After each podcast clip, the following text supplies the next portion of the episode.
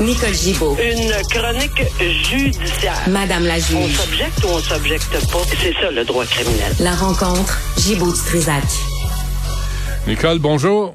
Bonjour Benoît. Moi, j'aurais tendance à dire, si tu manifestes et tu as un journaliste, même si tu, si même si t'aimes pas le journaliste en question, parle-lui, tra- tu sais, dis- donne ton message pour que les gens comprennent euh, ton euh, ta démarche. Mais euh, là, on manifeste puis on parle pas aux médias. Non, non, on particulier. parle pas aux médias, puis on l'a fait au, euh, au convoi des, euh, des camionneurs. On a vu, ben, c'était pire que ça. là. Il s'est fait euh, presque menacer, tabasser, Ben oui. euh, plusieurs d'entre eux. Hmm. Alors non, ça fonctionne pas. On, on- c'est, le je me moi, c'est je manifeste au toit de mon chemin. Euh, Mhm. Je veux pas vous parler. J'ai, j'ai bon, alors voilà. Mais C'est est toujours. désolant parce qu'il y a un message à passer, puis ce serait vraiment par les médias qu'on peut le passer. Ça, j'en suis nettement convaincu. Ouais. Yves Poirier est toujours au poste d'ailleurs. Bon, oui, toujours. Nicole, euh, un mot à vivre avec la peur. Ben, c'est vraiment euh, une personne extraordinaire. J'ai, trouvé cet article-là bien intéressant parce que euh, Joanne Bérubé, elle a appris à vivre avec la peur d'être assassinée. C'est pas n'importe quoi. Là. Son conjoint avait effectivement euh, préparé le coup avec un tueur à gages, etc. C'est certain qu'il voulait la faire assassiner parce que non, il était pas pour le faire lui-même. Il voulait le faire, la faire assassiner toutes sortes de moyens, euh, des bombes, l'empoisonner, des bombes dans son auto, euh, etc., etc. Et euh, malheureusement, il a fait un contrat avec euh, un supposé tueur à gages, mais c'était un policier, donc évidemment, il s'est fait prendre. Ça fait longtemps qu'elle elle subit cette violence psychologique euh, dans son avec lui, avec ce- cet homme-là. Et il a été, euh, elle a vécu euh, dans cette peur-là, puis qu'elle dit qu'elle s'est habituée à vivre, ou enfin, elle a appris à vivre parce que elle était dans un bistrot hier, ou enfin, en quelque part, donner une conférence, elle a été grandement applaudie pour dire qu'effectivement, même s'il a purgé sa sentence, même s'il a fini de- de- d'être en prison, elle a toujours peur de lui. Euh, même si évidemment elle a un autre conjoint dans sa vie, puis elle sa vie va beaucoup mieux, mais mais ça arrête jamais Hmm. d'avoir une, une peur de cette euh, nature-là. Puis c'est évidemment de, dans le but de dans la semaine pour enfin dans les jours là, on est dans la les, les pour nettement mettre en, en, en évidence la violence faite aux femmes, puis la journée euh, commémorative de, du drame de la Polytechnique. Alors, c'est une femme qui est, qui, est- qui est vraiment très résiliente, puis qui, effectivement passe son message à travers euh, tous les, les, les- la- toutes les possibilités qu'elle a de, de passer le message et d'encourager les femmes à porter plainte puis de garder espoir. Hmm. C'est un très beau message qu'elle envoie. Euh, C'est c'est pas un cas de bracelet électronique, là, même s'il a purgé sa peine. Moi aussi, j'aurais j'aurais tendance à dire, mais je pense que c'est terminé depuis un bout de temps.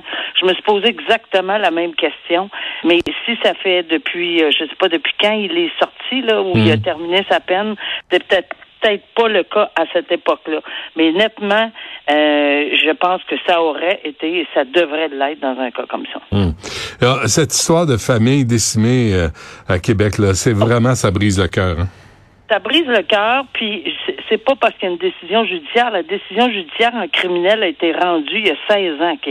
On, a donné euh, une peine de 16 ans à cet individu qui a décimé complètement une famille, deux enfants, puis le grand-père, puis euh, enfin, tu sais, il y avait vraiment là, c'était terrible, on se souvient, puis pour absolument rien. Pourquoi? Parce que cette personne-là était saoule. Et non seulement, puis le message que je trouvais important, parce qu'il y a eu évidemment une enquête là-dedans, là, dans son rapport sur la tragédie routière, le, le- coroner Donald Nicole affirme que euh, c'est pas c'est- dû, à- oui, à plusieurs choses, là, euh, conjoncture de bien des, des, des effets, mais il reste une chose, c'est qu'il était tellement, tellement sous cette personne-là, et c'était évident pour bien des citoyens. Mais c'est hallucinant de voir combien de monde ont pu être en contact avec cette personne-là et qu'ils n'ont pas dénoncé. Euh, moi, ça me, ça me jette à terre. Il y a c'est- je ne comprends pas qu'on puisse pas dénoncer. On le fait même de façon anonyme. Appelez le 911, faites n'importe. Il y a une personne dans, le- dans, le- dans le présentat qui l'a fait. Puis les autres sont désolés de ne pas l'avoir fait. Ben oui, mais euh, est-ce qu'on aurait pu l'arrêter avant? Peut-être. On va toujours se poser la question. Mais, mais, tu sais, dans des circonstances de la vraie vie, Nicole, il y a des fois, tu peux avoir peur de ce genre de type-là, mais effectivement, tu peux faire discrètement le 911, donner les informations aux policiers, puis eux autres vont intervenir. C'est absolument le cas. C'est pas, c'est pas la personne qui a peur ou qui, qui, qui prenne, qui va à, faire cette interception-là ou à l'arrêter. Euh, c'est sûr que dans les familles, c'est bien différent. Moi, je me souviens d'une expérience personnelle, j'ai même pas de problème à le dire dans un, un événement de j'ai carrément levé les clés à quelqu'un et c'est non, tu sors pas avec ton auto. Hmm. Regarde, hmm. clairement je l'ai fait. Je le regrette pas aujourd'hui, puis je pense que c'est probablement arrivé à d'autres personnes. Mais ça, c'est bien particulier dans peut-être dans une réunion familiale, etc., ou bien avec des, des amis. Mais en public, dans, lorsqu'on voit cette personne-là, et surtout sur la route, ben je l'ai fait également sur la route. J'ai appelé le 911 en disant il y a un automobile de telle sorte euh, qui, qui circule du croche.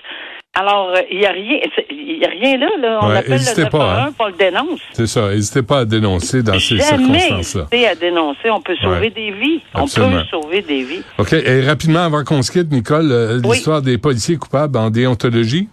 Ah oui, puis ça, c'est une, victoire pour les journalistes parce que, mais ben, une victoire, me dire c'est, quand on lit le, euh, ce que Michael Nguyen, le, le, président des journalistes au Québec, dit, ben, c'est parce que c'est pas tout à fait une victoire, parce qu'il aurait jamais dû être arrêté. Il est allé faire sa job, journaliste-là, ici à Gatineau, parce qu'il y avait une personne, euh, bon, c'était, il y avait une personne qui était enquêtée sur des, qu'elle avait fait là, dans, bon, euh, c'est son travail de journaliste là, à, à l'encontre de cette personne-là.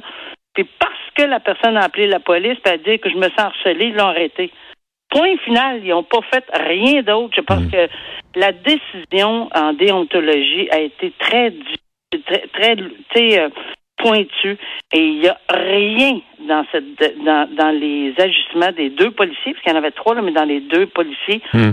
Qui permettaient d'aller arrêter. Là, on parle pas de, de, de c'est arrêter. Là, on a arrêté. Moi, je m'en souviens très bien quand c'est arrivé. On m'avait appelé ici dans la région pourquoi on peut arrêter un journaliste qui, en, qui enquête finalement puis qui demande l'opinion d'une personne sur des propos que bon peut-être qui, qui, qui, était arrivé là à l'intérieur d'une d'une situation assez peu commune dans la région pour cette personne-là, mais c'est son devoir de le faire. Alors, euh, déontologie coupable, et là, on verra ce que c'est qu'ils vont en tirer de cette sentence-là. Très bien. Nicole Gibault, merci. À demain. À demain.